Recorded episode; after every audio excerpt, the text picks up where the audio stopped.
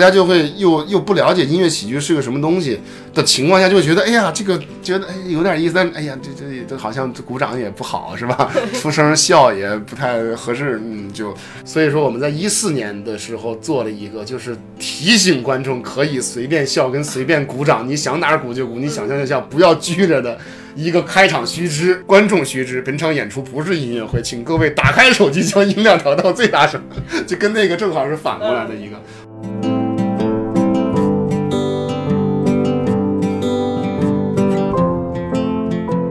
这里是后浪剧场，我是小树。本期节目是西溪国际艺术节专题的第二期，我们打算带大家了解一种好玩的演出形式，叫音乐喜剧。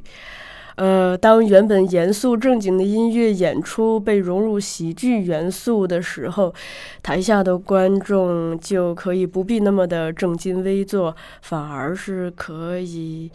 呃，爱怎样就怎样，也不用关机，可以哈哈大笑，可以前仰后合，可以满地找牙。呃，反过来，当把音乐的元素融入喜剧的演出时，其实也可以让我们对音乐本身，特别是对我们原本以为很严肃的古典乐，有更多元的、更生动的理解，会看到它好玩的、活泼的地方。今天这趟声音旅行的导游是侯乐天，他被誉为中国音乐喜剧的创始人。按照我一贯的采访风格，我们还是要先从他的小时候聊起，聊一聊他是怎么一步一步的与古典乐结缘的，又是怎么样走上喜剧之路的。您最早跟古典音乐结缘是在多小的时候？那可老小了，小到可能还没有出生。哦，就是胎教，就是胎教就开始对，因为我妈妈那时候，嗯，其实赶上就是八十年代末嘛，然后那个当时理查德克莱德曼呀，就是还挺在大陆流行的，然后好多那个就都听他的，对，然后呢，他其实不是古典音乐，但是它里面有很多的曲子是改编自古典音乐的，比如他也弹《爱之梦》的改编版呀，他也弹一些肖邦的。一些比如离别练习曲的这种这种，然后改成一个比较流行的一个通俗的这种一个版本，对。然后那那时候还听磁带，啊，就是呃后来我小时候还家里面还保存了一个，就是当时那个他那个水边的迪丽娜那张专辑的那个一个白色的一个磁带，然后也经常是有一些其他的一些，比如说像。舒伯特的音乐瞬间呀什么的，然后有一些交响乐呀，就所以说，其实，在胎教的时候，应该是听过古典音乐的。据说啊，我没有记忆了。父母是从事这个的吗？还是仅仅是爱好？啊，算是爱好吧。然后你说爱好也，其实嗯，他们对音乐就是那么回事儿。但是我爸他们家是搞音乐的，就是我爷爷是作曲，搞作曲的。然后我大伯是一开始最早是这个学二胡。然后从二胡又最后转了钢琴，然后后来就是在这个河北艺校任教当钢琴老师。哦，嗯，那可能还是有这个基因跟熏陶关系。对对对对对对对，还是还是有一定的这个影响，我觉得。对对对，嗯。那您这个，呃，是什么时候开始学乐器的？就是其实接触的特别早，因为那个时候那个时候基本上小时候，因为我们是有传统的嘛，就是那个时候就小时候虽然就上幼儿园或者上小学。然后周六周日的时候，要不然就是比如周六去奶奶家是吧，爷爷家，然后周日就去比如姥姥家、姥爷家这种，啊，反正轮着来，但是肯定是每周要去这个老就是老人家里边一趟，啊，然后呢爷爷家就有钢琴，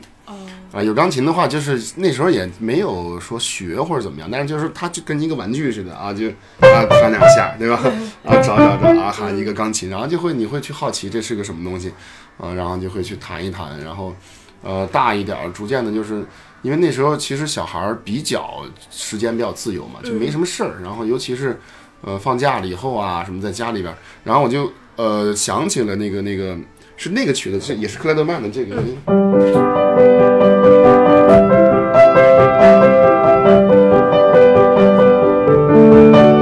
童年的回忆，这个叫啊，然后那个就是小时候就在家无聊玩，然后就。然后就在这找，啊找啊找，就我就我就等于是自己没有会弹钢琴之前就，但是我是可以哎慢慢找，然后从键盘上把这些我听过的旋律找出来。嗯，这可能虽然是单旋律吧，但是也可以找出来。然后他们就说，哎，说他好像能弹出，就不是这个，不是这种瞎弹的，哎，说还能弹出旋律，说啊他听过这个，然后他在琴上找，那说要不然哎就跟爷爷学一学呀什么的，就开始就是可能每周去的时候玩一玩，啊，就是比如摆上一个什么什么谱子呀，或者啊教几个之类的，然后就会会教我弹一点儿，然后上了小学吧应该是，然后那时候特别喜欢看猫和老鼠。然后就有一集是汤姆弹钢琴，然后杰瑞在捣捣乱这种的，然后闹得俩人挺不愉快的，反正最后，啊，然后那个就是就是然后就是开始就是说那就是能不能学学钢琴？但是我那时候就对五线谱特别不感兴趣，感觉可枯燥了，然后你感觉一个一个都是小蝌蚪那种的，也看不懂，然后让我去数去，我就觉得特别无聊，然后就说说那怎么学？我说要不然这么着吧。我跟我大伯商量，我大伯教钢琴嘛，说商量，说你要不然这么着，你那个你那个左手是什么？你告诉我，让他？啊，比如第一个曲子，我学的第一个能完整弹的曲子就《四小天鹅》啊。啊，反正说你不学谱子，那就只能这样了。就是我弹这几个音，啊，就这，我说就这两个音是吧？啊，对对对，去练去吧啊。啊，就这样，然后会弹了啊，会了吧？会啊，这边左手这个啊，第一个啊，啊，这几个我看哪一个啊？这个啊。啊，这样子的，然后就那你两个手合起来是这样，我给你合一遍，你看看。啊，就练这个。啊，我说能合上啊，我听过，我说我应该能找着，然后一点点找这样，就等于是特别不靠谱的这个死记背，就生记这个毽子，然后就是啊，啊练这个，啊这句练会了，哦下边，啊再再练吧啊。啊，你慢慢啊，这么着一点一点，一点一点，一点一点，一个键一个键一个键，这么拼起来了一个曲子啊。最早跟我大伯学钢琴就是这样啊。但是这个是不是因为我钢琴是个外行啊？就是不是他讲究这个？力度呀什么的，那个时候你刚开始学，肯定是没有这么对，没有内功，也没有暗器，也没有什么轻功什么这些，对，就都先反正先弹对了，就那种，然后没有，因为其实是很后来我才开始慢慢啊知道要有声音不一样，音色怎么处理啊，然后怎么触键呀什么这些，啊都有不一样的一些东西，那那是很后来就正正正经八百开始学钢琴之后。才了解到的，这个跟拜师有关是吗？啊，有关系的。就后来老师就是啊教开始教，因为其实钢琴在初就是基础的时候，就是涉及不到那么那个。你看，比如说，呃，我后来正正经开始学五线谱，一开始学的都是哆哆，就是汤普森里边那个啊，这就是一曲子了，这样子。对，就因为我的印象中，很多小孩从小学钢琴的话，都会有一个。很枯燥的，甚至是被逼的这个练琴过程，您有过这种这种也就，但我的就比较短，就因为刚才咱们说到，就是就是学弹钢琴嘛，然后是很后来才开始学谱子的，啊，然后我小时候基本上就是是后来是怎么回事啊？就是先学了四小天鹅，对，四小天鹅那个就是用那个极其不靠谱这种这种弹弹的，然后一个升级键，然后后来学这个，呃，就克莱德曼嘛，也是自己喜欢。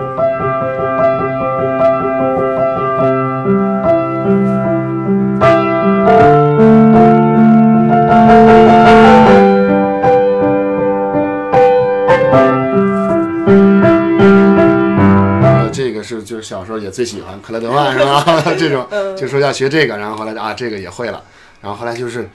后来就说那有野心了嘛，就这都哎这都会了，然后这些都是不会看谱子就生这么记下来的，然后后来开始学猫和老鼠想，然后我我然后我爸就给我买了一张碟，还当时看 VCD，买张猫和老鼠，然后就专门找了那一集，就猫弹钢琴那个猫猫的写的，是吗？呃，就不是，就是但是他当时就跟我大伯说说那个，要不要让他学这个吧？然后，然后后来我大伯还找的是那个汤普森版的，就是就是那个幼儿钢琴教程里边的那个版本，就比较简单。但他那个说说这原版特别难，说说特特别难，说你可以先弹这个儿童版的。然后我还是不学那个五线谱，然后也是就是啊，C 调的还是，孩子们，就是这种啊，这样的，呃，那个那个宣传光去简易版，但是那个到后面也也挺难的。就是你我也没有说，就是不是说那种每周要跟老师上课，跟我大伯上课，就是啊，那一周去了啊，弹两下啊，完完事儿了就，等于是这样一个的，所以说没有什么基本功啊，也没有什么，所以遇到一些比较，就像这个，就是稍稍微就是在在初级阶段有点难的曲子之后，那我不就弹不了了吗？然后弹不了，我就觉得哎呀，然后我大伯就也说，你看你不不学五线谱吧？当时让你学你不学，你要是会学五线谱的话，你这自己就看着能弹了。你现在还得这样，我一个键一个键教你，你又记不住这一复杂，你就记不住了。然后我说啊，是你们说要让我弹这个，啊，就产生了一点小矛盾。对，就是我会觉得，你看我我我对吧？我虽然也喜欢，但是你们有强烈的意愿，希望我把这曲子学会，然后能弹。然后就说那哭了也，然后 不高兴啊，我觉得啊，为什么受伤的总是我？然后就就就后来就啊，对钢琴有点抵触嘛，小时候，但就反正也去是学着玩儿，有时候会玩一玩或者怎么样。后来是到北京，就是我一开始在石家庄小时候啊，然后那个是小学五年级就跟我妈一块儿就是迁到北京了啊，然后后来我爸也就是工作什么的也都就是迁到北京了之后，然后就是那时候就是因为我们家住在东单那附近。然后离那个崇文门特别近，嗯，那边有一个新世界，新世界，然后四楼有一个江杰钢琴城啊，就是卖钢琴呀，然后包括有那个就是钢琴培训呀什么的，就是有有那个老师教的这种。然后有一次那个就是因为我们每周都要去那个那个地下超市去买东西什么的，然后有一次是那个刚把我爸送上火车，我爸那时候还在石家庄啊，还没过来的时候，我跟我妈把他送送上车，然后就去新世界了，去去去去买菜呀什么到超市去。然后啊，转转转到四楼看，哎，有钢琴，有一个展示区，什么你可以试弹。然后我妈就说：“你还哎，你还记得之前那个你大概教你那种吗？记得，弹，一首曲子闯天涯，你知道吗？一首曲子，然后然后整个就逛江湖了。然后我一看，哎，还会弹呢。说啊，我说对，这个能，其实那叫肌肉记忆，就是就是就是就是你弹过的话，你会记得那个键会是怎么样。然后说，哎，要不然给你报个班，你就正经八百学一学。”我说这个好像不太行吧，咱们家又没有钢琴，然后你报个什么班儿，然后对吧？学钢琴又得每周都上课，我说这个好像不太那啥吧。他说你可以到这儿来练呀，就每天下学了写完作业就可以到这，他们不是有琴房嘛，对吧？你可以到这儿来练呀什么的，给你报一个班学。我说这个不太好吧？我说这这这很很复杂。你看我大伯就是弹钢琴的，就说弹钢琴特别难或者怎么着。然后给我爸打一电话，然后当时我妈身上好像就四百块钱带了，没带多少钱出来，然后就就就给我爸打电话，我爸在火车上，然后就说说那个，哎，我要给那个乐乐报一个那个钢琴班儿。然后说那个怎么怎么，我爸说这不行，这家里边没钢琴，你这怎么学？就挺挺挺费劲的。说你看我哥就弹钢琴，然后也不怎么样，什么什么这种，什么当老师说那个孩子影响学习，怎么怎么。然后我妈一听，看俩人啊，怎么都反对我？说啊，你们反对我，我就要干。然后就咔，反正交了四百块钱学费，然后就是先先先报报一个月，刚好带了四百，刚好带四百块钱，对。然后就就那我就反正就带这么多钱，我先报。说那好吧，那 就上呗。然后就。接受了正式的教育，对，就开始学五线谱嘛，就等于是，就是就是从头学，然后啊见了一下那老师，当时十几岁，十二岁差不多，对，十一二岁的样子。然后有一老师，天津音乐学院的，就等于我第一个正式的钢琴老师，对。然后那个就就就开始就开始呢教，然后上上课。然后我这因为我都已经那个时候十几岁了，都就是什么也认字儿啊什么的，理解能力都比较强了。然后就肯定比那种三四岁的小朋友开始学那个要要省事儿多了，就基本上可能汤普森第一本，我一节课就啊都学完了啊，这这个是全音符，这是二分音符、四分音符，那这啊一看很明了很简单哦，一看哎好像也不是很难啊，然后就看哦就知道了，开始学，然后就一看啊就觉得汤普森可能比较浅，然后就就开始给我那个那个就是加大难度，就可以可以直接弹拜尔了，比如说拜尔啊哈农啊什么的就都都开始弹了，然后就这样的一点点开始学。啊，就这是最早的这个这个，就是正式学钢琴，就在江津钢琴城，然后跟我这第一个钢琴老师，对。那等于是其实跟很多就是那种在被家长引导着去学的小孩儿相反的一点，就是你你你你等于是从自己的兴趣开始，还算有点兴趣，对。但是你说兴趣大到那个没有大到说。说爸妈说给你报班儿，然后你因为一想报班儿，然后对吧，又是课外，然后又有老师，你就还是多少孩子就有点觉得那啥。你要是让我，你要让我哎自己玩儿，我觉得可能还行。但是你要正经八百说哦，这是一个要上钢琴课了，那可能小孩还是觉得哎呀，报一个又多了一个补习班儿那种的感觉，多少会有一点。但是就也还很感兴趣。再一个就是。也觉得自己好像学的挺快的，说哎这个啊也没那么难，正反馈，对正啊咣咣咣，哎啊会弹了，老师啊完作业完成的很好是吧？啊咔就开始练，对，然后就弹的比较快，然后所以说那段时间就就就开始啊，觉得啊，就也会看谱子了，自己就可以找一些什么什么各种，就也能弹了。一开始是兴趣，后来报了班儿，又得到了大量的这个成就感、对正反馈。啊，就就就喜欢上了嘛，就对对，就是找到了成功入坑，对。是什么时候对各种音乐家的故事，就每个人作曲家就最早还没有，就是一开始也，嗯，就那时候，就比如说那个，就有一些很肯定是一些小卡片儿什么，你就也不知道是贝多芬哦，这贝多芬、肖邦啊，这是什么什么。嗯。然后最早应该是，然后我们小学嘛，然后学到一篇课文儿，就贝多芬创作《月光奏鸣曲》的故事。然后那时候已经开始弹钢琴了嘛，然后那个老师就知道说，哎，说那个你那块儿有没有这个这个资料呀？说什么是那个录音能不能找一下？就就因为我学这个嘛，可能就好找一些。然后就 就第一次买古典音乐的碟，就是后来我哇特特认真，老师交代我一个任务，说找月光，说啊那咱们去音响店找找吧，然后咔去找，然后说什么。跟那个服务员说什么我们要找贝多芬的《月光》什么啊？他说啊，我们这有一套什么，还挺贵，当时卖，咔一套好像三百多块钱那种的啊，一张一张一张的，然后就买了一套，然后就为了老师，然后后来说我还还，然后老师还说，哎呀，我还以为你家有呢，然后嗯说一看还有发票什么，拎个袋儿直接去了，就是老师我哪哪找找找到了，说上课可以用了。后来我还我还以为你那儿有，说你是这还专门就是等于让让让你爸还那个就专门为了这个买一个。我说没事，反正我自己也可以留着听。对，然后就 第一次买的就是第一套古典音乐碟，就是那那一套贝多芬的那个那个，就有钢琴奏鸣曲啊，有什么比如序曲啊、交响乐的一些，有一些什么四重奏、五重奏什么，就就一个、一个比较就贝贝多芬的一个反正经典合集那种的感觉的啊，就开始。啊，说这个是贝多芬，然后一听月光啊，挺慢的，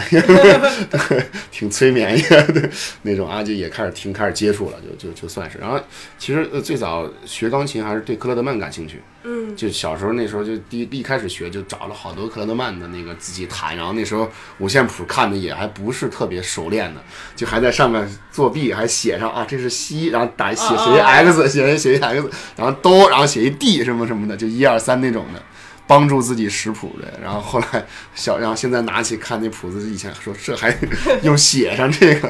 啊更麻烦。其实，嗯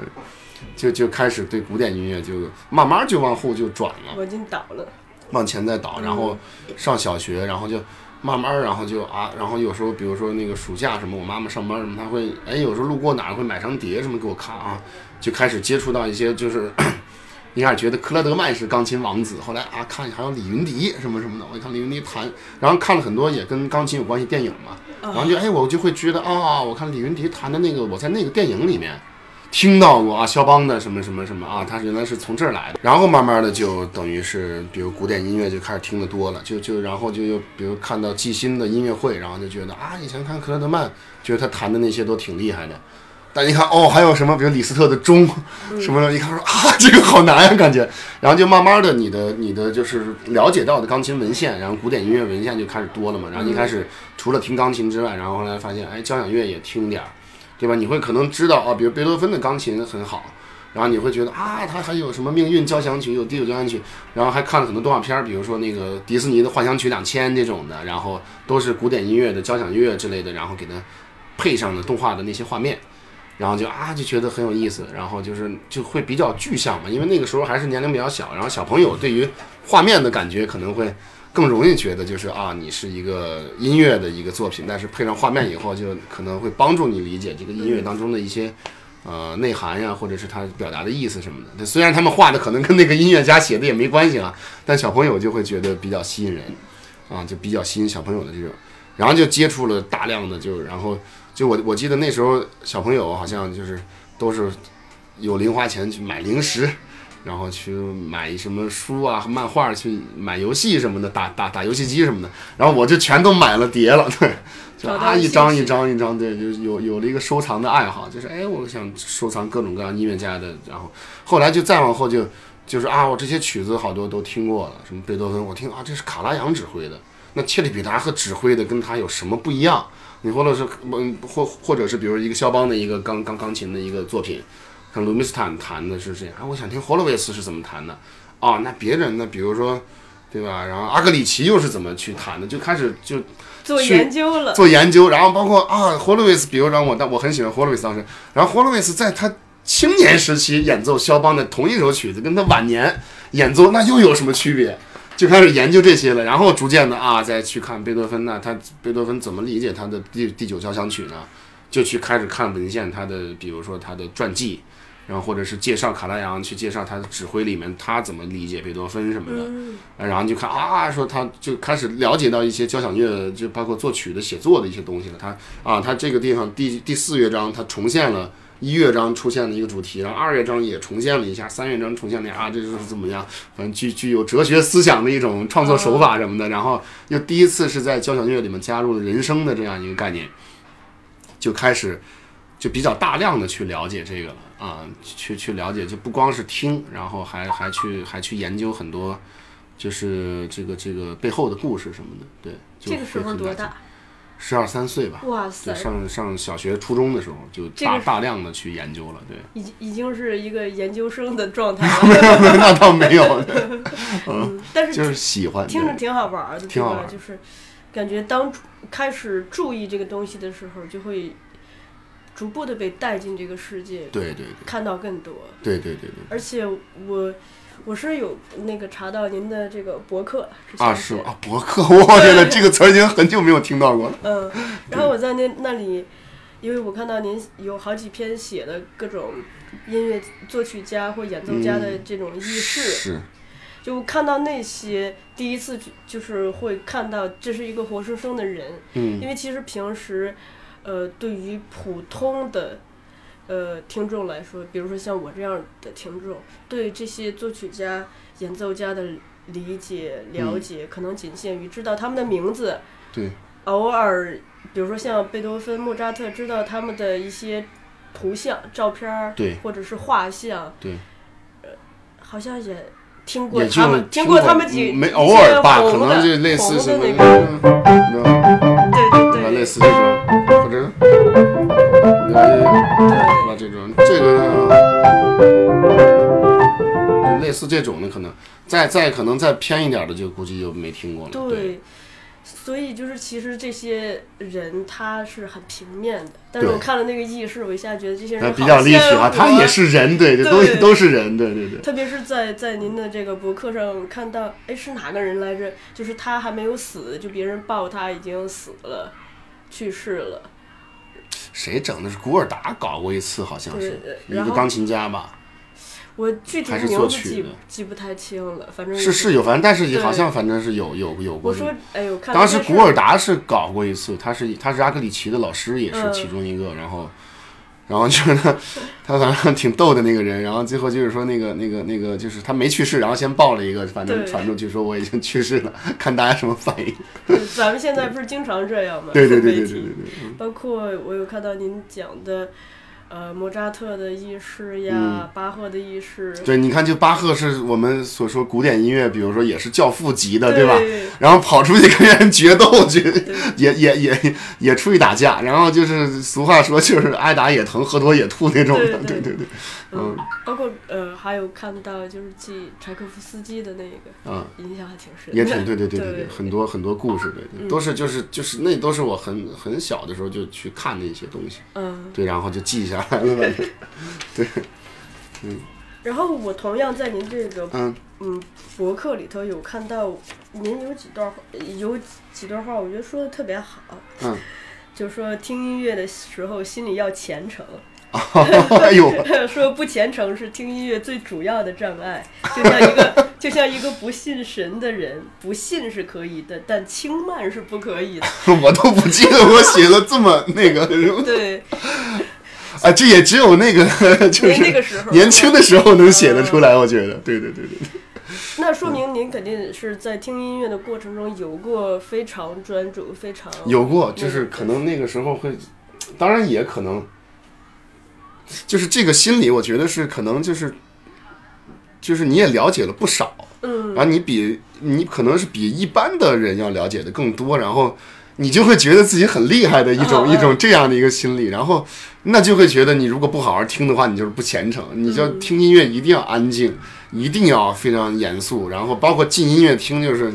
恨不得就是就是旁边谁掉了个水瓶子，然后就那个白眼儿啊，然后一直盯那人看半天。谁要敢手机一响，就哎不行了，就要就直接拉出去了，就直接我感觉是那样的。但其实其实我后来再再又又又很多年就去了解古典音乐，那在莫扎特时代不是这样的，在贝多芬他们那个年代并不是这样，李斯特那个年代也不是那样，就是现代音乐会里以及反而是二十世纪之后，比如五六十年代才有的。我记得好像。就可能是一九四几年、三几年的音乐会也不是这样，大家没有说什么乐章之间不不什么不不让鼓掌啊什么，那都是后来人定的。其实，然后在莫扎特时代，人家就啊就跟菜园子一样。就是跟看戏园子，跟菜市场一样，人家就是很欢乐，就是当时流行音乐，大家可以在那儿叫好的。嗯，莫扎特也会很开心，就是不不是说啊，他那个时候，咱们现在还是说说什么，就乐章之间不让鼓掌，人那时候就是比如啊，这好听就直接鼓掌了。然后莫扎特哎，我写的好听吧，就是就就会有这种感觉啊。其实其实那个那个就是当时是一个就是古典当时的古典音乐，就就是现在的古典音乐就是当时的流行嘛。嗯，就李斯特那种人跟 Michael Jackson 没什么区别的，就是。就是啊，李斯特一出场，底下女粉丝就晕倒一片，就一看到他本人不行了，就都是这样的一个。所以就是，当然那也是一个，就是那个是因为你再往后来积累，你就了解的越多，你就会发现。所以我会觉得我 当时写的这个，我就觉得啊，那。可能恰恰是验证了我当时的一个状态，对。这段话写于二零零七年的三月。好早呀！二零零七年啊。对。但是我记得好像是类似，好像标题叫什么“我为古典音乐黯然神伤”什么也写写过一篇，对。那时候没事就写。音还有一句说，音乐其实就是神的一种形式。在物质世界里，神并不存在，但是啊，这个这个对这个这个这个我我倒是相信，就是，但可能辩证来讲的话，就是可能现在我觉得不是神神或者是怎么样的，它可能更像是一种就是在我们我们表达的呃我们我们人类表达情绪之的，它是可能是高于语言的一种状态的存在啊，对，是这样的一个。但我读到这个，其实我是觉得您能写下这个话，说明肯定有过那种。自己特别安静的去听音乐，而且好像听到了什么的那种美好的体验。对对对，还是会会有，对，当时是有的，对，就是很认真的，一遍一遍听，还是就不同的。你想当时那那个也不大，十三四、十二三的孩子，就就就就能去做那个啊，贝多说卡拉扬版听一下，然后别的版各种，我有三十二套贝多芬的，就是交响乐的不一样的，对，而而且卡拉扬我就有三套。就卡拉扬，比如他早期有，然后比如他最后他可能八十年代录的那一版，然后我又有一套，然后他壮年时代的，他五六十的时候，那个那个当时还是 DVD，嗯，那我也有，我也我也有一套，然后我就能感觉到他啊，他还是还是有变化的，不一样的，就去不断的听，然后各种。就反正也挺难得，就我觉得喜欢喜欢古典音乐是是一个这这样一个爱好，是一个挺好的事儿。嗯，那个同年龄的都喜欢周杰伦的，当时对吧？周杰伦当时刚火，然后喜欢流行啊什么这种啊。然后我记得军训的时候，上上上高中吧，应该是高中军训的时候，然后当时带碟机去，然后教官说那个哎看我带，说那个我晚上睡觉说能不能哎借我听听？我说好啊，你去听啊。然后就，然后你平时就听这些吗？李斯特钢琴练习曲什么什么？说你没有一个一张碟是歌的吗？我说啊，好像这包里边是确实没有，就全是古典音乐啊。嗯。无形当中把 军训的时候的一个教官，然后也带入了古典音乐的这个这个，对，有可能这样。对。就这种安静的听音乐是一种什么状态？比如说是会戴耳机吗？尽量不戴耳机，对，尽量不戴耳机，就还是用音箱放会比较好一些。对，也不是什么好音箱，就电脑上的音箱或者 家里一个人，家里一个人，对，或者就是在家里面。那时候因为是都是已经有了那种便携式 CD 机了，就很薄的那个。当时我妈买了一索尼的，就是基本上大量的时间是用那个那个去听，戴耳机，对，啊，然后在家的时候就是比如用电脑的音箱去听，对，嗯。那后来就更奢侈了，后来大了以后就都买那个黑胶唱片，都买那种那种那种唱唱片机对啊。这种变化听的时候会有什么不一样吗？就是唱片的话，它是会有听现场的感觉，就是它会它会更近一些，因为它哦录音的那个不一样，质感，质感不一样的，它嗯会，而且它会就是就是会有那种感觉，就是就是很。很舒服，它有时候会有那种那个就是静电的那个炒炒插一下，豆对对对，炒豆的声音的，就会那个这种感觉是很好的，对嗯啊。就是 CD 它会感觉是数字感就会很强，然后你用你用音箱听也那样，但就是唱片给我的感觉就是还是不一样，就是他会感他会感觉就是就是就是 CD 是你你可能你你坐在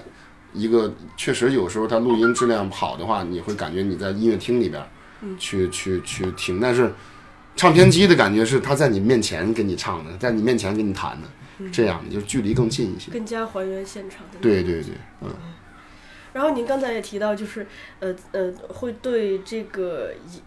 比如说一个指挥家他不同年龄段的时候的这个、呃呈现出来的状态感兴趣。对就这种对于，这其实是一个特别好的研究方法嘛。就这种对于您理解理解音乐本身也好，或者是理解就是这个一个人嗯一生他这个状态，嗯有有什么帮助吗？就是可能在就是侧面，我觉得也是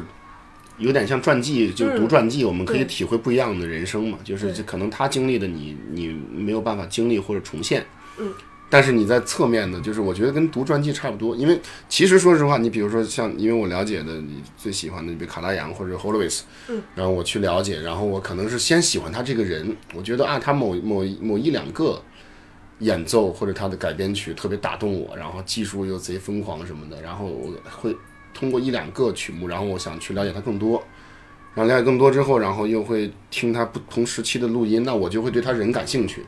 对他人感兴趣，我就会去读他的传记，看他这一生啊，从什么时候学钢琴，怎跟哪个老师经历了什么，对吧？然后跑到美国，然后又怎么样成为大师，然后又又又又隐退过，压力太大，然后又再次复出，然后演出怎么样？就对他整个就是就是对他的人生有一个很完整了解。之后，然后你再看他的演奏又有不一样。你比如他他弹莫扎特，他晚年的时候弹莫扎特弹的非常好，那就跟他年轻的时候。它的整个处理，然后跟它的音色什么的又是完全不一样的一种感觉，那就能知道他啊，最后还是 就是经历那么多，还是要回回归一个就是比较本真的，跟一个纯真的，就是那么那么无邪的一个状态，嗯，为什么选择辍学？也不算辍学吧，呃，不是，就是我是自动退学，主，动退学，主动退学，主动性在自己主动对 对，我是我是这个自动退学，其实没有，其实也也因为因为是这样，你当时本来计划的是那个想去美国读书，然后想去考音乐学院，啊，所以说就是就是那其实也因因为就是也不是说不学习了，或者是就是就是就是失就是不在学校了，而是说就是因为当时我上到高二吧，高二然后我有了这个出国留学的打算，然后去读音乐学院的打算。然后那，我就了解了一下出国的就是办手续流程嘛。然后那，如果要是说，呃，想早一点去的话，因为当时我本来也考虑过说，在国内如果要是考中央音乐学院的话，然后那就在国内就好了。但是是需要参加高考的。然后那如果参加高考的话呢，我又要正常的去，比如复习考试啊什么的，那就会耽误很多时间。然后那我本来是要就是已经当时已经是确定了，就是那个时候已经跟滕师楚老师，就我的老师，然后学了很多年琴了，我就已经决定可能将来要搞这行了。那所以读到高二的时候，那我的高二上学期基本上就其实把高三的课也都学完了。那高二下学期到高三整个一年，基本上就是每天做题做卷子，那跟我要搞的钢琴是没有关系的。那我更多的时间应该去练琴，去准备音乐学院的考试，然后我还得要准要准备，比如说我要去美国的话，我要学托福，对吧？然后要去准准备语言什么的，然后这些都是需要准备的。然后那所以说，那我就说那就不要参加国内的高考嘛。然后我就说那就是那就所以说国内这这边我学校就不去了。然后我去开始准备托福，准备呃就是美国那边 SAT 考试，就美国的高考，然后拿这边，然后差不多完了以后，然后再去联系美国的学校，然后去跟音乐老师啊、呃、音乐学院的教授去面试，因为他们当时那个是有一个在中央音乐学院附中组织的一个夏令营，然后是有很多国外的专家都过来，然后我去跟他们上课呀，去怎么样，就都已经认识了，留了邮箱，就我去问了该怎么样去考或者怎么样，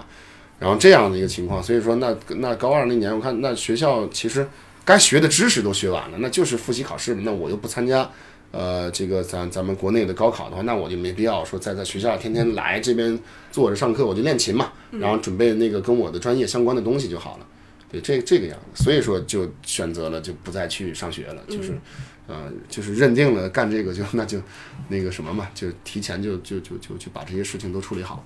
所以后来您说的那个自学，其实也主要是自学音乐方面的东西。自对，就是就是学很多，就因为其实不光是钢琴嘛，就是还有其很多其他的东西。你比如指挥，我也很感兴趣，然后我也会去学呀，然后，然后那也知道也知道，那如果要是你去读音乐学院的话，肯定要学西方音乐史，这些就都提前就开始学嘛，就开始看嘛，对，嗯。了解完历史之后，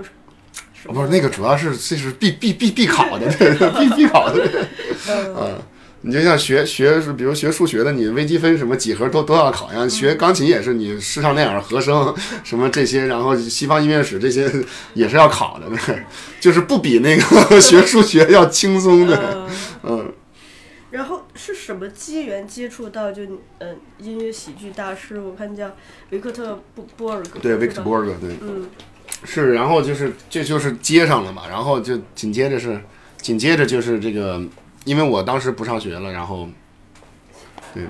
我紧接着就是就是当时退学之后，然后就开始，因为因为那两年是我本来是想零八年走嘛，然后后来有点事情，然后我就说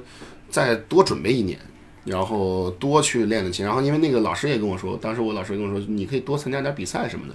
然后把这个就是你的资料，因为你资料还是需要，因为你年龄比较小，你要是比如参加过几个比赛，哪怕就拿个什么奖状或者怎么着，你就都往上写。然后你参加过一些音乐会啊什么的，就都挺好的啊。然后，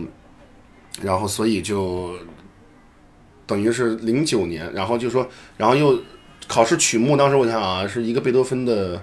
奏鸣曲，然后一个自选的大型乐曲，比如我当时选的是李斯特的。梅菲斯呃梅菲斯特圆舞曲啊，一个一个圆舞曲，然后肖邦一个练习曲，啊两首，然后加一个二十世纪作品现代派，然后就准备曲子嘛，然后咱练琴就练的有点狠了，然后参加比赛又，然后参加了当时是什么北京希望杯啊，还有什么反正就当时反正能去的就都去了一遍，然后手就弹坏了，就腱鞘囊肿了，对，然后我然后像我一开始还不知道，就感觉弹琴老是感觉酸，然后但也没休息。就是因为当时就是比较急功近利，然后就觉得，就是就是我要好好弹，我要多点时间练琴。然后别人一问每天练几几小时琴啊，我说每天练十三个小时。然后我感觉啊很有成就感。但其实你练累了就歇会儿嘛。我现在包括有时候跟学生讲，我说累了歇会儿，没有人逼着你说你要三三四个小时不停的弹琴，累了歇会儿对吧？你放松放松再接着弹。我那时候就累了呀，弹手手手这块就。就就就就劳损了，等于是啊，然后就贼惨，然后不就去医院看嘛，跑积水潭去，然后一看啊，腱鞘囊肿，然后咔给我挤半天，然后也没挤破，然后说哎呀，他其实是如果挤破的，但是他就是治好的话，因为我是不倾向做手术的，嗯，就因为毕竟他虽然可能虽然可能没什么大的事儿吧，但是就是毕竟我弹钢琴嘛。你万一手术要是，他说小手术，但是你万一伤着哪个神经，手不舒服什么就没法弹琴，那这个就就得不偿失了就。然后后来就那没办法，那就是说说那你这个现在有点有点硬，然后挤不破，然后就先养呗，抹药，然后就先别弹琴了，就等于就没去美国，就就就然后就那年就很很难受，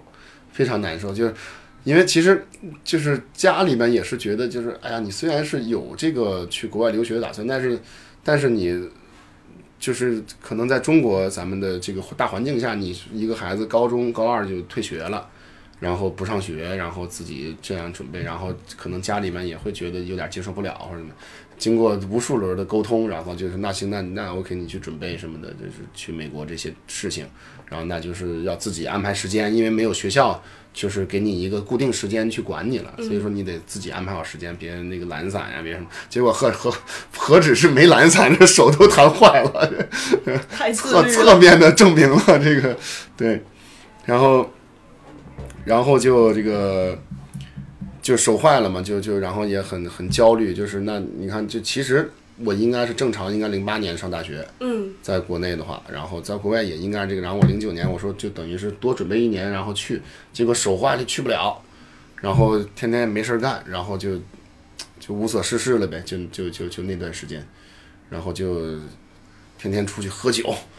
然后跟朋友聚什么的，然后那个时候跟音乐学院的很多这个朋友也认识嘛，每天没事儿就拿下去喝去啊什么的，呃，因为因为因为那个时候还老去中央音乐学院听课嘛，有时候去一去，然后就认识了一一帮音乐学院的朋友，然后而且就就是越认识越多还。今天跟他喝，明天他哎，这是我另外几个朋友什么的，就就后来我我我造成我是好像是零零九级的零零九零八零九就三届都认识。管弦系什么钢琴我基本上全认识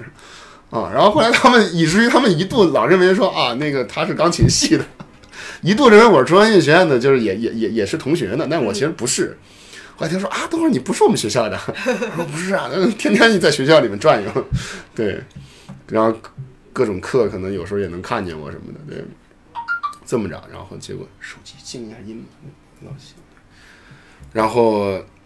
然后就是反正很很奇妙的一年，然后结果就是因为那段时间就没什么事儿了嘛，就是每天在家里边就是，那就看碟对吧？也练不了琴，那就看碟呗，就是听音乐什么的也是，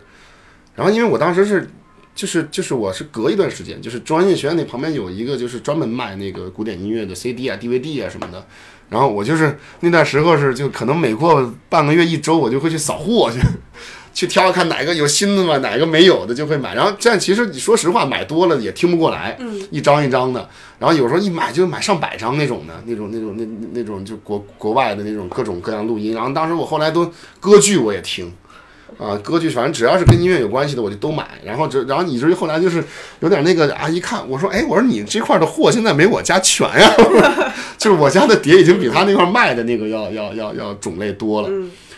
然后就所以说好多都看不过来的碟，然后平时也有事儿，然后就堆在家里面。然后后来那个时候有那半年有时间了，就每天看，每天看。然后找到也让，我一看，我说这个这个之前好像是每次都能看着，但是我也不知道这老头是谁。然后也也也没感兴趣，也没拆开过。我那天说拆开看看吧，一看看老头啊，脱口秀啊！我说这一直在说话，旁边摆钢琴，他也不弹琴啊，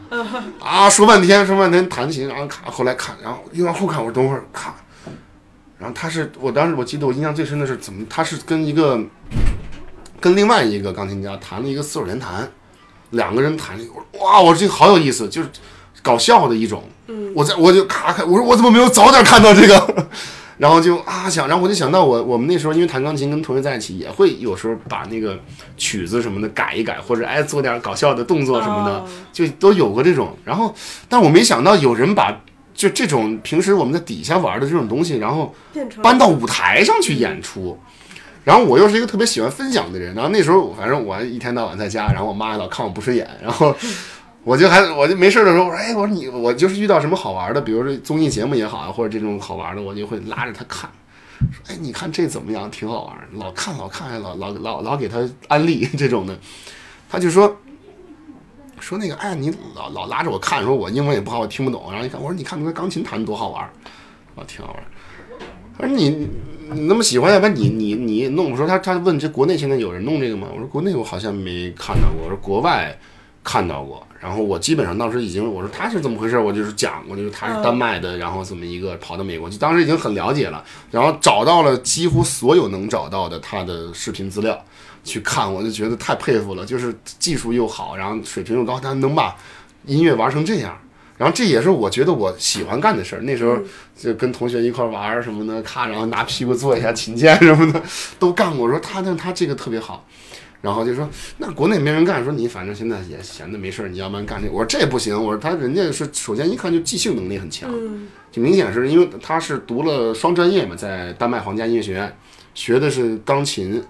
跟那个作曲，然后就是这这种人就很厉害，他又会作曲，然后又会钢琴，他就是可以无敌，就是就他脑子里想到什么，手上就可以马上就弹出来啊，这样一个，然后。我妈就说：“那你学呗。”我说：“作曲这个没法自己学啊。”我说：“然后你看他还跟好多其他乐器合作，那我那那那那你你你要是我找其他人合作的话，我也得给人家写谱子。”对。我说：“你现在就反正对吧？你手也坏了对吧？美国去不了，大学中国这也没上，又又又没有工作对吧？然后无业游民一个，你就研究呗，你就自自学呗。”我一看，我说：“说那是也没什么事儿，研究研究呗。先反正那时候学托福什么的，先看懂，这就要听懂他说什么。”他为什么啊？这个地方他说的好啊，说贝多芬一个段子啊，说莫扎特，说莫扎特怎么怎么怎么样啊，说莫扎特什么写这个曲子的时候，然后说是搬了三次家，所以他一共有三个降号，就类似这种段子，我要听懂他说什么嘛，啊，然后就开始了解，然后看他的曲子，那就。开始训练自己扒谱能力嘛，就是说啊，他是怎么弹的？那我得把他弹的这个，我看钢琴上我得找出来，啊，就还好我小时候有点这个，有点这个 基础嘛，对对对，就是那找呗，就开始学，然后下载什么打谱软件，就开始开始自己研究了。就一开始先把他的整个的他的原版的翻译下来，啊，自己做字幕，然后他我听到他说什么，然后还有好多地方不好翻译的，我就想那应该怎么怎么去绕过它去去去翻译。去去去怎么样？然后他有很多包袱什么的，然后就等于是翻译了他所有的东西，然后去把他的东西基本上研究透了，然后开始说那就照葫芦画瓢就演呗，就找就开始开始找一零年那会儿就开始四四五月份，然后基本上都呃就是准备工作都做差不多了，就是案头的工作，然后实在弄弄不了的就找了就是作曲的朋友，作曲系的这种朋友，然后说帮我看这个曲子。你帮我打一下谱子什么的，就有好多还是，然后就是好，就是得到了很多朋友的帮助，然后紧接着到后面就是，还有那个，呃，就是就是就是，其实我觉得，然后零九年底喝的那些酒也没白喝，就全是那个喝酒打下的好关系嘛，老在老在一块儿玩，我就说，哎，我就说咱们咱们那个之前那个关系挺好，我说那个现在我想弄个演出，然后你们过来玩呗，一块儿排一排啊，说这个，他们一看，哎，这好玩儿，咱一块儿弄呗。就全都过来，然后一一块儿就开始排练呀什么的，然后就开始慢慢弄了，啊，然后就慢慢的，然后也有很多困难呀，虽然就但是就是慢慢的去研究，一点一点弄，然后咔这钢琴怎么弄，然后给人家小提琴写好谱子，没事你可以 大胆出，对，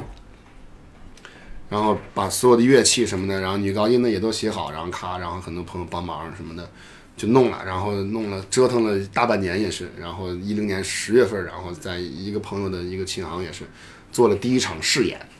啊，就开始了，就对。当时来了多少人？当时就是一个小音乐厅，它能盛八十多人吧？嗯。然后它那个就是就是比这个再大一点的那种，然后有一台钢琴在这，然后后面可能跟那个加上这个屋加上那个屋加上那么大一个，能能摆八十个座吧？嗯。然后。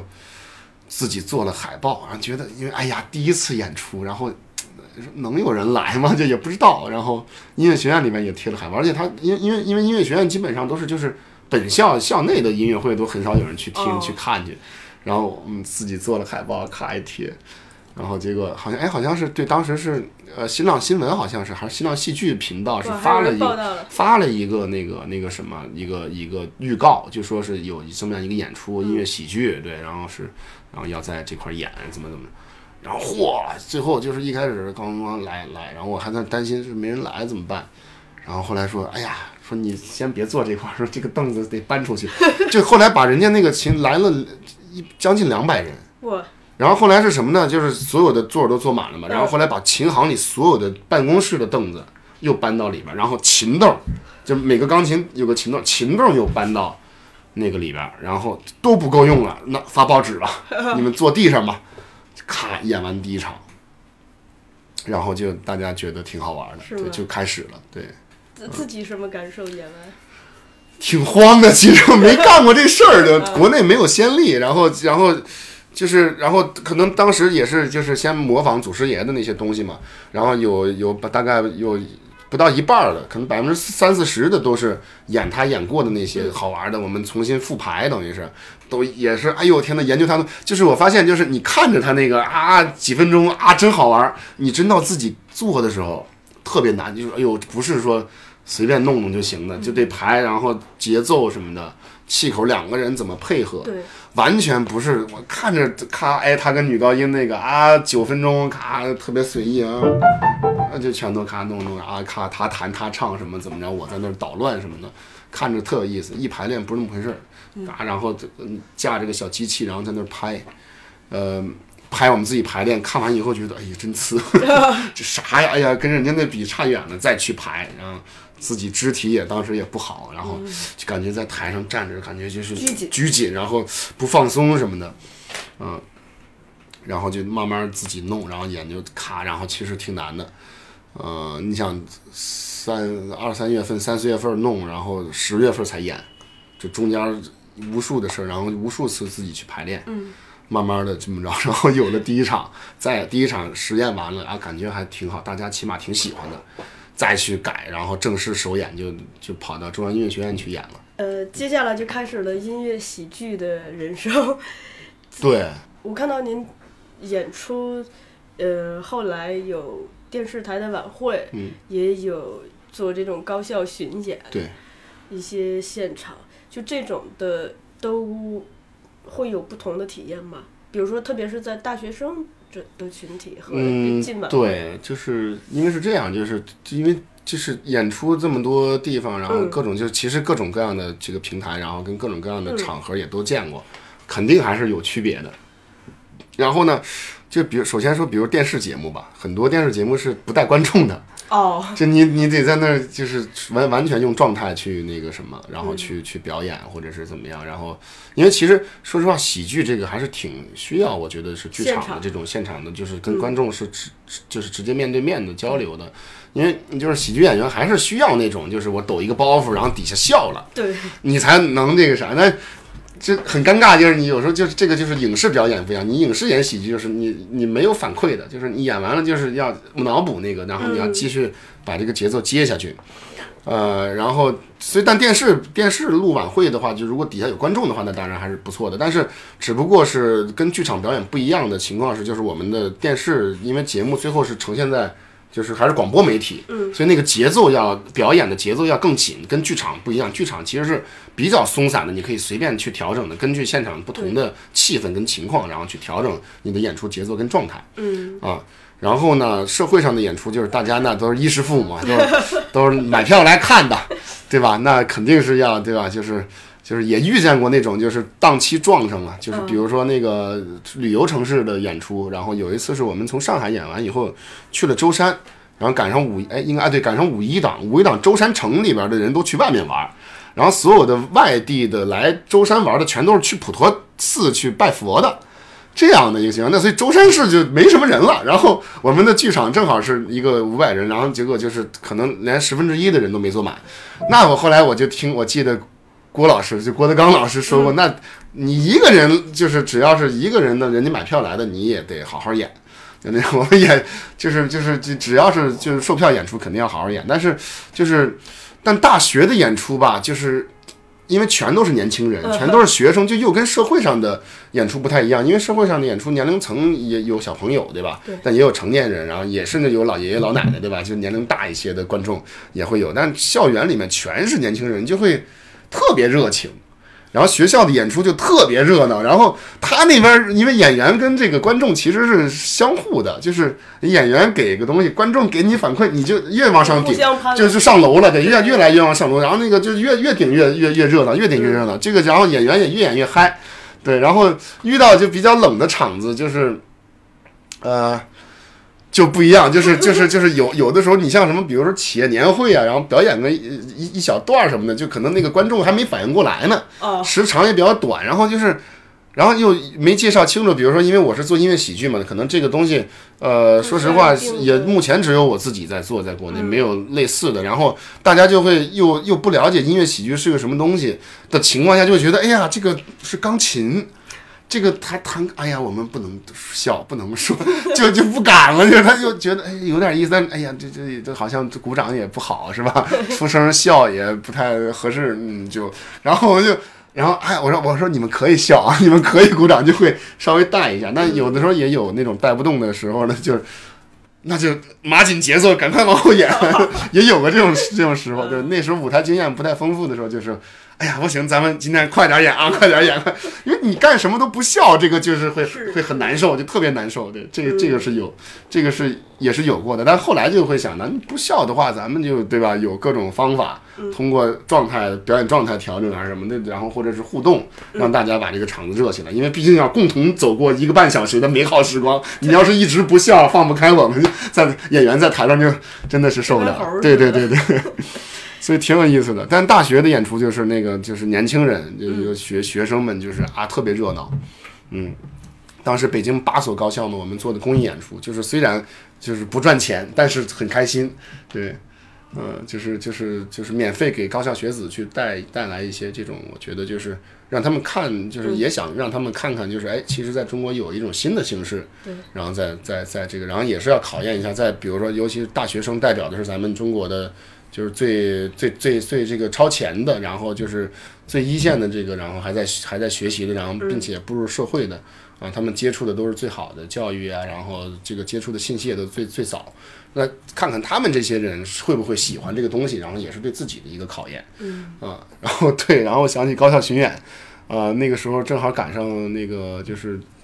呃，就是档档期是当时调了一下，本来一开始是最第一场是在北京化工大学，然后后来就往后挪了，挪了以后，然后结果。结果就阴差阳错的，第一场是在广院演的，第一场是在中国传媒大学演的，就 压力贼大，因为广院的那个舞台是，反正哎呀特别难，特别难演，对。但是广院演完以后效果特别好，然后后边学校就不怕了，就不怕了，对，啊，因为广院一弄就扔纸飞机，然后然后赶紧下台什么的，虚拟什么的，多少大腕儿上去都被轰下来过。我说我这刚出道没一两年，刚我说我这个上去了，上去了，万一那啥，挺那啥的。嗯。啊，然后就而且他们真的是因为全是学广播、学主持、播音的，学表演的，然后 压力贼大。然后那天高群书导演还去了，对，就是正好是那个我妈妈的朋友嘛，然后请去看。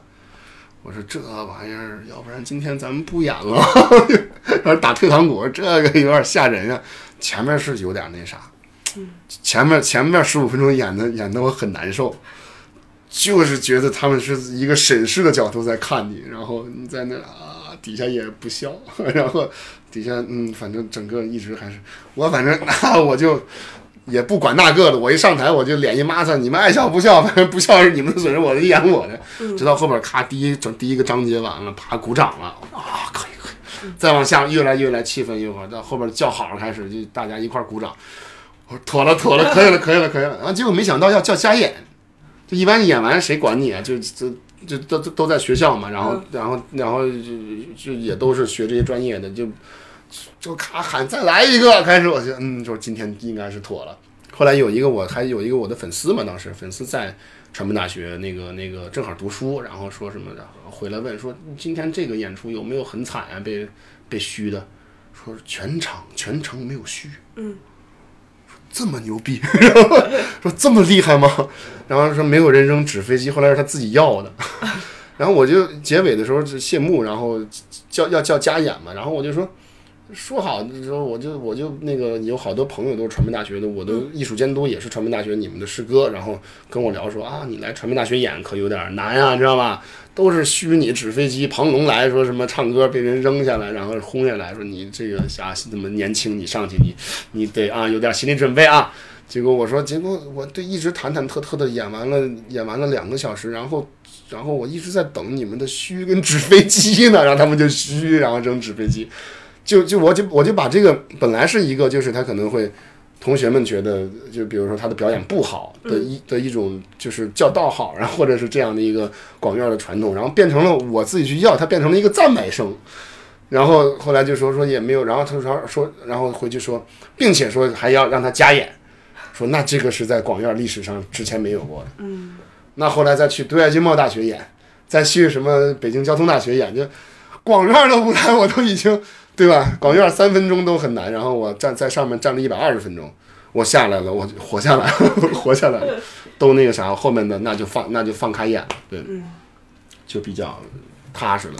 就那个是对表演能力的一个，然后包括节目的一个肯定，我觉得是。对，包括现场，现场的反应状态。现场效果对。演出，嗯，大家的反应会有地域差异吗？南北方？相对还是。就是我们一开始也研究过，因为喜剧它喜剧它肯定是会有地域性的，对。然后比如说北方的喜剧，它可能是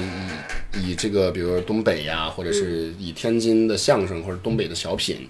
为主的。然后那那南方的话呢，它有一些地方戏啊、地方滑稽剧啊这些的。那可能呃，那北方的演出到南方，可能因为毕竟都说普通话，可能还好。但是有些南方的一些小众的一些演出。到北京或者是到到到东北演，因为因为口音的关系，可能有些方言的梗就听不懂，所以说我们当时也也怕过这个说地域性，但是后来还好我们是音乐喜剧，就是抖包袱大量是用，我们也有台词，但是都是说普通话，然后也没有什么就是那种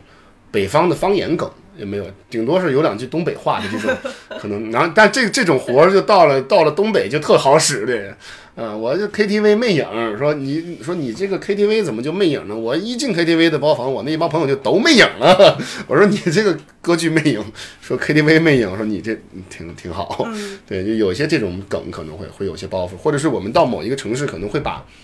一些台词变得跟。当地的那个那个有点关系的，嗯啊，就是现挂嘛，就是对，会有这种的。但是 就是我们这个喜剧形式好就好在是，主要是以还是以音乐为，嗯，那音乐就没有地域性限制，它是一个世界通用的一种语言，对，呃，然后又加上是普通话，然后我们也没有什么特别晦涩的包袱，可能都是还是哎跟音乐家有点关系的，就跟讲故事似的，嗯，然后抖两个包袱，所以呃。就是那你在上海演效果也很好，因为上海的观众他可能就是还是有听古典音乐的习惯的，他可能会有很多一些，比如说我们都觉得可能啊，可能这个地方观众会不懂，就可能会用到一些音乐上的包袱或者是一些笑点的话，在上海的观众也能理解得很好啊。然后那到北方城市演，比如在东北。东三省演的话，大家就非常热情，就是就是就是就是会啊，一直鼓掌叫好，然后然后一听，然后包括什么柯南什么这些，就是大家都比较像年轻人的回忆，一出来大家都是集体鼓掌什么的，然后就是而且包括包括有很多年的演出经验，就是。所以说我们在一四年的时候做了一个，就是提醒观众可以随便笑跟随便鼓掌，你想哪儿鼓就鼓，你想笑就笑，不要拘着的一个开场须知。对，这开场须知也作为了就是后来我们的，就是其实作为演出的一部分了已经。然后就特别有意思，一般剧场都会放那个呃呃，演出还有五分钟即将开始，请关闭手机，将音量调到什么呃静音模式什么的，然后不要随意走动什么什么怎么样？我们就咔，我们的就一般就特别有意思，就是先播完剧场的那个统一的观众须知之后，演出正式开始是播我们的观众须知。观众须知，本场演出不是音乐会，请各位打开手机，将音量调到最大声，就跟那个正好是反过来的一个，就玩了一个开场的时候就玩了一包袱，对，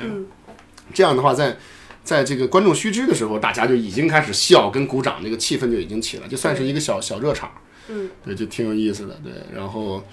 像再往南南西边走，什么比如甘肃啊，什么这些平凉啊、平凉、兰州什么的，天水这些城市我们也都去过。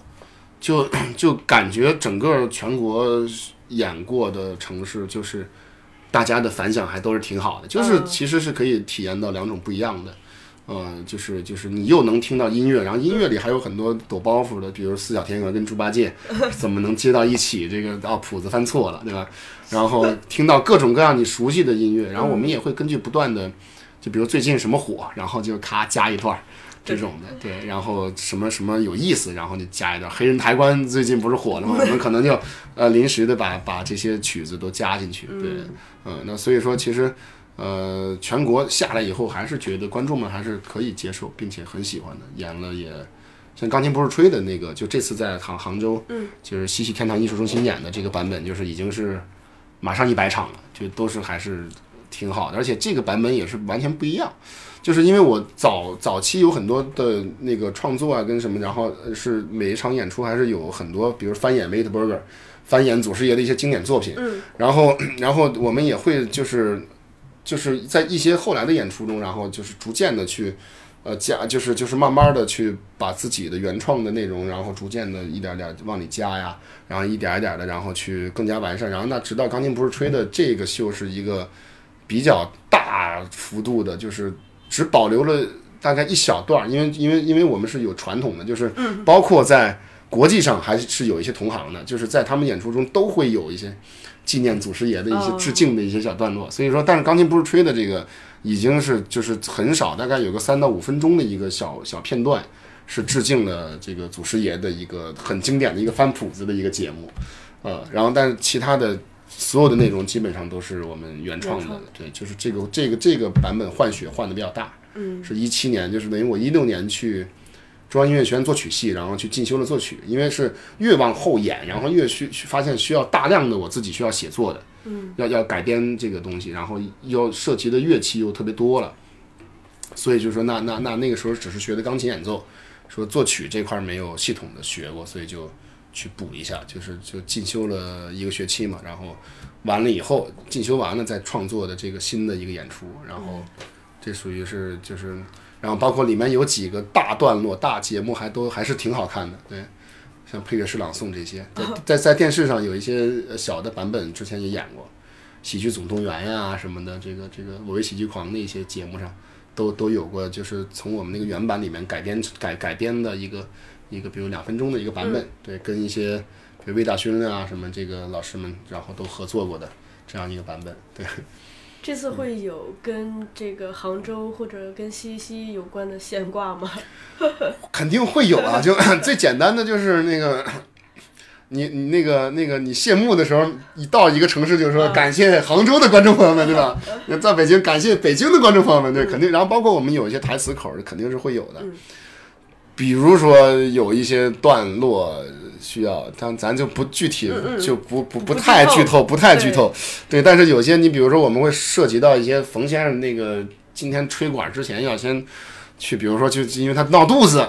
他你看他闹肚子，因为他昨天刚到杭州，比如他对吧，特别喜欢咱们杭州的小吃，就吃太多了，哎呀，然后今天就肚子不舒服，就可能会有一些这种东西，对，嗯。然后其实音乐喜剧的话，它既涉及音乐，还。涉及喜剧，喜剧占非常重要的部分。对，就是这个，您刚才也提到了，现在在慢慢的原创越来越越多。对对对。就是那喜剧这部分的功课怎么来做？因为。这个都是自己做嘛？都是自己做，对，都是自己做，对，都是自己写，不然呢？对，对，我们也会，当然我们肯定是不，也不是说我一个人闭门造车，肯定是要跟，就是我们有编剧，然后什么的，也会大家在一块讨论，一块聊。嗯，因为就你一个人憋出来的段子，肯定是没有大家一块就是聊出来的那个有意思。对对对，啊，所以也会聊。有时候，哎呀，我记得最狠的一次是，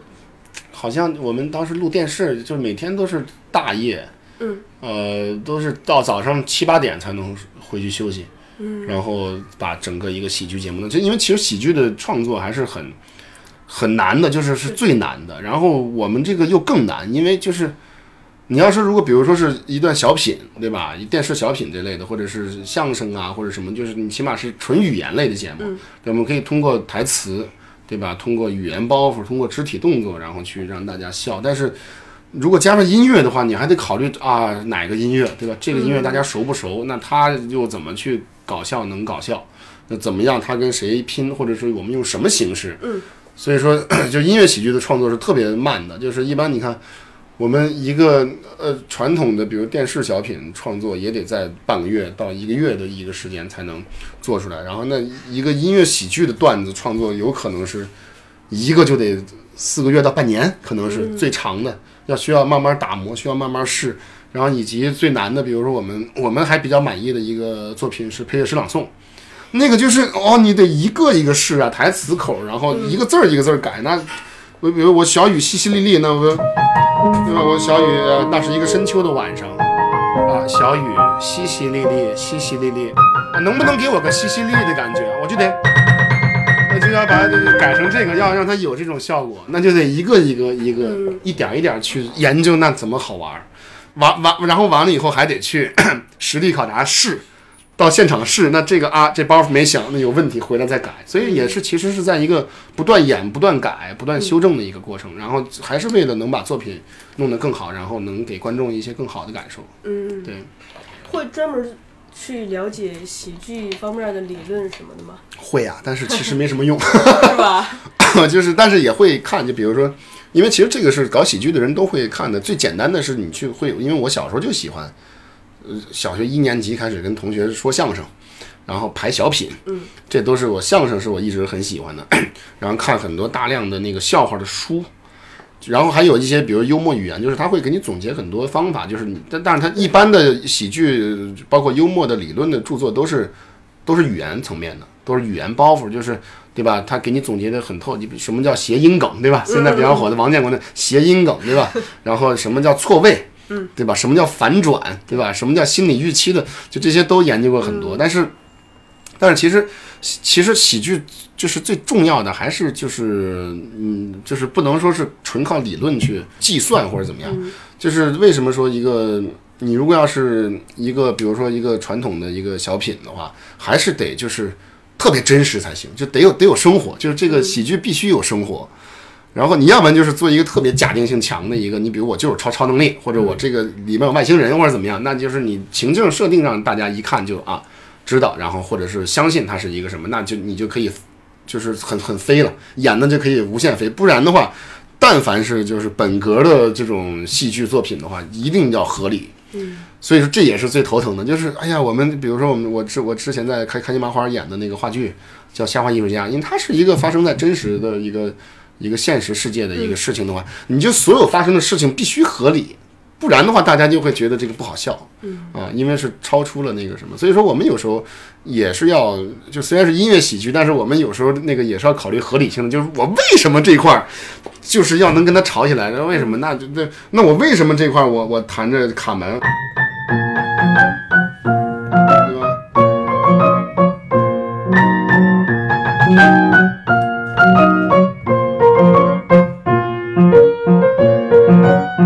串到《西游记》去了，那这然后那我们就要想，那这块的，因为我当时是写了一个复调作品嘛，其实是就是我是先有的曲子，先有的曲子，然后我就说《西游记》跟卡门，哎呀，那卡门跟《西游记》放在一块儿，那因为《西游记》那咱俩是为什么要演奏这个呀？为什么《西游记》跟卡门？那咱们得设计一个什么样的桥段？那得合理呀、对，怎么怎么就那为什么会好笑？那咱俩吵架，你是说说结尾有一个曲子，咱们最后给大家一个特别特别好听的曲子，我觉得，我觉得，哎，我说，因为很多《西游记》绝对是大家都看过的，无论是小朋友还是孩子，还是家长，还是老年人都看过《西游记》。我说这个曲子大家一定熟，咱们就而且很热闹，咱们来一个《西游记》。然后他说不行，这就这块就有点像是我，就是我们我们这个音乐喜剧里面就比较。因为有很有有有很多这个网上的粉丝什么的说，哎呀，你们这个太像相声了，就你们两个人就没办法，只要是两个人在台上的话，就肯定是一对话就会有相声的感觉。他说那这个不行，是这个这个，我觉得咱们虽然是音乐喜剧，但是还是要给大家呈现一些古典音乐作品。我觉得卡门特别好，我说卡门这个，哎呀不行，太抒情了，这这这慢慢悠悠的，你结尾对吧要热闹。我说《西游记》，然后咔俩人吵吵起来了。啊，然后才发生的后边的，大家会觉得合理啊。你看，那我弹的是《西游记》，他那边吹卡门，那这边俩人就是在故意掐架，这就这就会很有意思。对，嗯，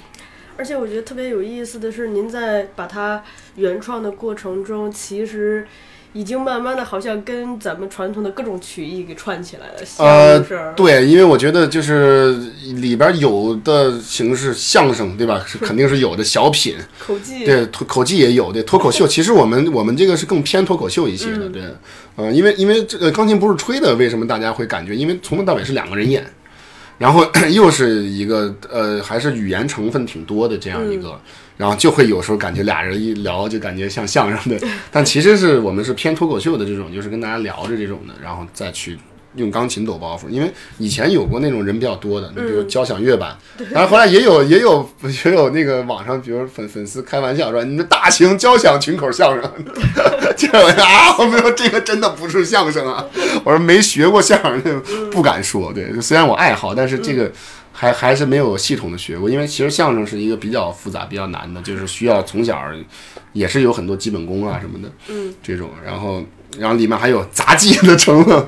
对吧？肢体动作的这些东西，对吧？哑剧的成分，有的时候是不说话的，咔，然后去表演。这种，然后，然后，所以说那那年是录那个录那个节目的时候，然后在节目，然后正好是有几个嘉宾在，然后看完我们的表演以后是呃一四年吧，一四年录那个我爱我爱我爱我的祖国，对那个湖北卫视的，嗯。啊，然后那个当时赵学林老师就笑林老师，然后还在的时候，然后他是也在那个节目，然后后来演完以后我们就聊天儿，然后就聊这个问题，就是说其实就就是就是他评价就说是我们这个目前的音乐喜剧，就是说。呃，在这个就是很特别，就是他其实融入了很多很多种类的艺术形式，就是就是说那个他这个这他刚才这段表演就是说两个人就是说他们的配合有点儿，有时候有点像咱们传统的对口相声的形式，但你看不出来是相声。就是说姊妹艺术的特点，然后跟长处，然后都为我所用，然后但是汲取的，然后跟画的很好，然后融合的也比较好，然后所以说这还是一个比较独特的形式，然后你们要坚持下去，然后走出一条属于自己的这样一个特色，跟这样一条音乐喜剧的这个这个道路，哎，向已故的笑林老师致敬。呃，咱们常见的那个开头跟结尾的那个是是怎么来的？哦，万能结尾是这个吗？是这样，对，万能结尾的。呃，这个其实是一个特别常见的一个美国的，因为你看有时候爵士乐呀什么的，他们就是，它首先是来自一个 就是国外的一就是一句，它那个歌就这一句，哦，就 shave and haircut too big，就是刮胡子理发，对对，然后然后然后两分钱，或者说我们是两个人来的，或者是怎么样，啊对，这样一句话，它就一个。就是一个旋律，然后这很早就就这个是一个古代的歌曲，哦 英国的或者是对我据我查到的是英国的，嗯我当时为了查这个出自哪儿，还真的下了好大的血本儿，我天呐，真的是去查啊，查到是这个，啊，因为有时候你就你知道这个旋律，但你不知道叫什么，你就搜不到它的相关信息。嗯，呃，感谢这个伟大的科技，然后让我们还是能通过一些手段跟途径去查到的。然后，然后这个这个就是后来是变成了一个，然后因为其实呃，在国外的很多的呃电影里面也能看到，就是比比如说呃这个呃这个的这个就是旋律跟节奏都可以用，有时候没有旋律，就比如说一些卡通或者怎么样，然后就是卡通人们会，然后里边那个就大家对上暗号了嘛，就知道这个节奏了，对。然后或者是一些爵士乐演奏什么，他们会在结尾加，就以以采采取一种就爵士乐的那种很欢快的，然后是一种哎为了提高兴趣，然后提高这种有趣程度的，这样为了增添喜剧效果，然后就会加上一句这个，啊，所以说，然后但是被频繁使用就是从我开始，对，就是我把它起了个名叫万能结尾嘛，对，起了个名叫万能结尾，后然后自己还找到了一个万能开头。啊，万能开头那个，那个没有万能，没没没有万能开头，其实，啊，那个啊有一个版本是万能伴奏，是倒是有的，啊啊对就那个。万能伴奏，就那个这个呢，就是我的歌声里那个，呃其实这是个万能伴奏，嗯、是是在它是一个和声进行比较常用的一个，就是就是有很多歌都可以用它来进行这个这个这个连接，对。啊、万能结尾比较有意思，因为一开始其实还不是这个，最早的版本我是用的那个一个叫卖艺人的，就是这个曲子，但这个后来我们最早是用这个，然后后来觉得这个有点长，嗯，就比如说。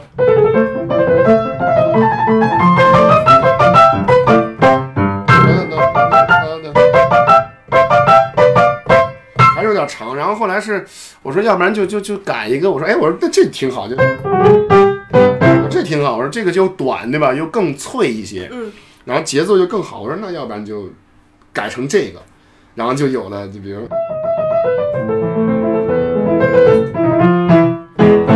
万能的，就是什么都可以用它结尾，然后就就被被被我是基本上非常大量的使用，而且而且就是我们在就钢琴不是吹的这个版本里面，就是基本上从演出开始二十分钟之后就一直在铺这个。然后每一个都有，每一个都，然后到最终最终那番就啪就炸了，对，就因为最后那个节目是有一个就是我是死活不结尾的一个，然后结尾怎么办啊？这个结尾就全都知道了，对啊，所以这个也很上头，这个包括 B 站的朋友们，然后包括抖音上的就都全都知道，然后这个一看到万能结尾就想起侯乐天了，对。挺好的。嗯，您刚才也提到，就是小林老师的一个嗯际遇，是现在其实做这个已经十年了吧？啊，今年第十年，对吧对对对对，刚刚第十年，对。嗯，已经十年了。接下来有有什么打算？怎么样继续把它做得更？就是我们现在的阶段是想不断尝试，因为我、嗯我其实终极目标是，当然哎，计划赶不上变化。终极目标是我我我当时一零年的时候，我就是就是其实这个事情一直是抱有一个就是嗯，就是我不太确定它会怎么样的一个，因为。没有，你说如果要是纯纯钢琴演奏的话，那你有很多先例你能看得到，你知道、哦后面会怎么发展，会怎么走。然后然后我就会一开始我就觉得，哎呀，首先首先我就是觉得会不会没有人来看，这个都会让我很焦虑。然后包括我第一次进到一个很大的剧场里面，就是我第一次进大剧场是一一年的六月份，刚等于刚首演了不到半年嘛，然后在中央音乐学院的音乐节，然后去去去演了一场，然后那个剧场就七百多人，七百五十人，那我就觉得太大，我说。哎呀，这么大一个剧场，要是没有人来看，或者是只来了五十个人，甚至一百人，然后场子很空，我说那我觉得好像很难演。然后，然后就在后台就感觉很焦虑，然后说，哎呀，节目倒是排的都没问题，然后也很努力，然后也很辛苦，但是今天就要演了，但是其实就是我属于人来疯，就是人人越多我越开心，但人少有时候会。哎呀，就 其实演员多多少少会会关注这个事情。就所有做做舞台做表演的，都是希望观众多，对。然后观众少会觉得啊，多少有点那个什么。他那气儿都不一样。气儿不一样，对，气氛不一样。然后就在我那个还在担心，我说那个啥，我说要不然再推迟点开场，说不行了，得开场了，因为底下抢座已经打起来了。然后那天是挤了一千多人进去，就是座都不够了，对。然后嗯，完，那现在要考虑消防的问题了。说这个这个，哎呀，来的太突然了。然后就是那，其实，在这个阶段的时候，我们也是不断在改进，不断在探索。然后，呃，到其实，然后你包括一开始的那个音乐喜剧，一开始叫什么一点零、二点零，然后去香港首演，嗯，然后又改版，然后又加入了很多新的东西，一直在改，一直在改。然后，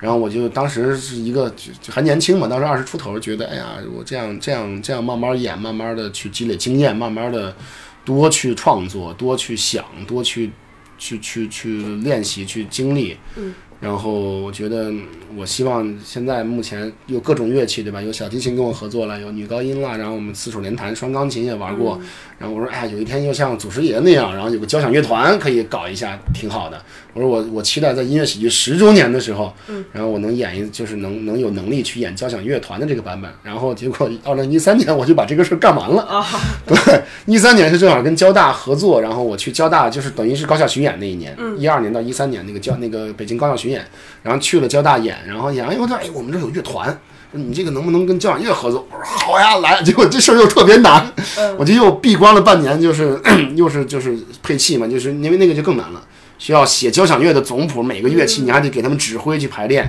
那个就会非常费劲，那个反正是搞得很疲劳。但是提前了七年完成了我的终极目标之后，我就说：“哎呀，那我干点啥呢？” 然后不就开始。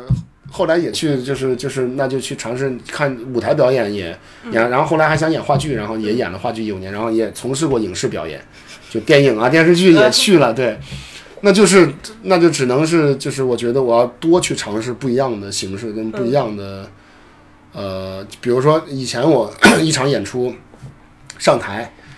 可能以前最早的小版本可能。最多可能三四个人，然后多点八九个人一块演，然后都是我在台上一直站着，然后不断的有，哎，小提琴上来一下，哎，女高音上来一下，然后咔上来一个一个，然后这样两个多小时，然后咔最多九十多人交响乐团啊演，人多好演。我然后到到到那个一七年开始，我是想尝试，我说看看两个人能不能撑一个一百分钟的一台戏，而且是俩男的，这就有点。对吧？你没有一个以前还有女高音什么的，对吧？女性的角色，但是俩男的演一场演出还要一百分钟，让观众们笑笑很多次。我们还掐过，我们编剧当时给我们帮我们掐过表，说嗯笑了一百多少次什么什么的，就是包袱还挺密的，而且该想的也都有。其实再往后挑战，就是一个是我觉得要做不更多的新节目，不一样的节目，然后给观众不断的，因为音乐喜剧你其实很难，就是难就难在就是说。你好玩的，你语言类的，就是包括肢体的喜剧的，就已经其实很有限了。我们说说话什么东西好玩，怎么讲笑话，哪些好玩，都已经其实是有一套固定的一个一些一些，比如说套路啊，或者是方法什么的。那音乐里边好玩的也就那些了。嗯。那所以说，怎么样能做出一些更新的东西，能刺激到大家的这种呃审美也好呀，或者是让大家刺激到他们的笑点也好，都是需要去不断的去尝试的。嗯。这是一个，再一个就是从呃四呃八九个人变成四五个人，然后又也演过九十多人交响乐团，然后到一七年开始我们做钢琴不是吹的音乐喜剧是两个人，再往后我想尝试挑战就是 one man show，就是一个人演九十分钟这样的一个形式，那就可能是终极目标了，就是就是一个人撑完整的一场，对，嗯，这个就就它难度肯定是很大的，尤其是喜剧，如果要是一个人独角戏演下来，呃，肯定会难度比较大，但是也想去尝试一下，这可能是未来的，呃，所以说这两年像一七年。一七年是钢琴不是吹的，然后一九年做了一个新的叫《钢伴惹不起》，是我呃是跟就是开始跟单一乐器的合作了。以前是一场演出能看到很多不一样的，然后现在是比如我钢琴跟双簧管，因为冯爽是我已经是属于就还原配吧，就时间最久的，然后合作时间最长的，然后也最默契的搭档。然后所以说钢琴不是吹的是我跟他两个人演下来，然后钢伴惹不起是一个 就是语言成分更高，因为它是一个声乐，我跟一个声乐歌唱家，一个男高音。啊，然后是因为大家，我觉得就是对于观众的照顾观众的角度来讲的话，大家还是喜欢听歌的，喜欢听唱的。所以说，哎，又能唱流行歌，又有歌剧的，然后又有什么京剧选段什么这种啊，怕大家我觉得可能会比较。所以说，一九年在钢琴不是吹的之后，又做了一个两个人的演出，那个现在目前是一百二十分钟，对，然后是一个我跟一个。呃，声乐的，对，叫钢伴惹不起。然后可能后面我还想做一个，比如说跟钢琴跟小提琴的，嗯，啊，或者是呃四手联弹或者双钢琴的，再做这么几个不一样的音乐喜剧的版本。现在我们一共是五个，哎，呃四，现在是五个，对，现在一共是音乐喜剧。和乐天工作室做过五个完全不一样的演出，对，然后呢后边还有计划是想再做个。三到四个版本的这种，就是我们是两个人演一场的这种，然后偶尔可能会有个第三者插足一下，就过来去可能客串一下或者什么出现一下，但是基本上是两个人这样的。然后再往后，可能我会做一个 one man show 的版本，一个人的这样一个秀。对这样的演出，对，好期待啊！包括也会尝试一些，比如说音乐剧的做法，那可能成本啊跟制作就比较大，因为我们我最近这两年跟开心麻花，然后合作的也比较多一些，然后都有一些深入合作，然后也在就是大家一起从客串开始，然后到一些呃也聊到就是未来可能做一些大体量的像音乐剧的一种形式去看看，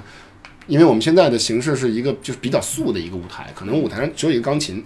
然后我们一开始就是连灯光都没什么变化的，开始逐渐的把舞台的各个角落运用起来，灯光的效果运用起来。然后到后边可能会就是再往后，就是那如果做大体量的一些，就是正经八百的，是一种就是舞台剧或者秀的感觉，就是需要就是加上舞美了，舞美啊，灯光呀，然后一些多媒体的一些东西，就再去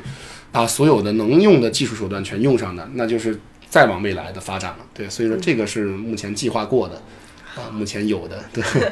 然后咱们这次在杭州西溪国际艺术节，嗯，如果大家想去看去听的话，嗯，是在哪几天？啊，是十月的三十和三十一两天。好，对啊，是一个这个这个周末的时间。对对对。因为今今年大家众所周知嘛，对吧？疫情的关系，然后确实我们也也是很多时候没上，就很久很久没上台了。然后呃，杭州就是这个天堂西溪艺术中心这个这个西溪国际戏剧节，这次呢是。二零二零年，然后是我第一场售票的演出，应该是，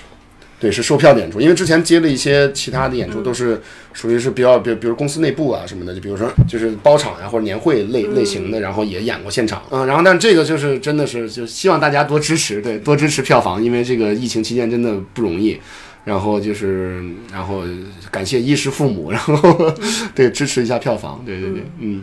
大家如果在杭州，嗯，就可以到那。那几天在杭州可以过去到现场看。对，因为除了两场，这这次是做的是两场钢琴不是吹的，但虽然都是演钢琴不是吹的，但是我们的就是其实每场演出都不一样，然后也会根据不同的情况有调整。对，所以说可能是就就是如果要是愿意的话，其实两场都可以来。嗯。两啊，因为是还还是有一些小细节啊，然后包括一些小段落啊，可能我们今天。呃，是加了一点这个，明天可能去掉一点别的东西，然后又加了其他新东西进来。所以说，呃，如果要是有兴趣、有时间的话，是我是可以就是两场都来看的。然后就是还有就是除了演出两场之外，呃，还有呃一个现在应该是说的是见面会，还是一个大师课哦啊，就是在应该是第二天吧，应该是三十一号的下午，然后会有一个跟大家呃交流，然后能跟观众朋友们见面的这样一个机会，对。好的，也欢迎大家来对做客，对。那我们最后结尾请您来一个万能结尾。万能结尾，好，那好的，那就这一首今天的这个对一首 C 大调万能结尾送给听众朋友们，到时候不见不散，谢谢各位。好的，谢谢 好的，谢谢谢谢。嗯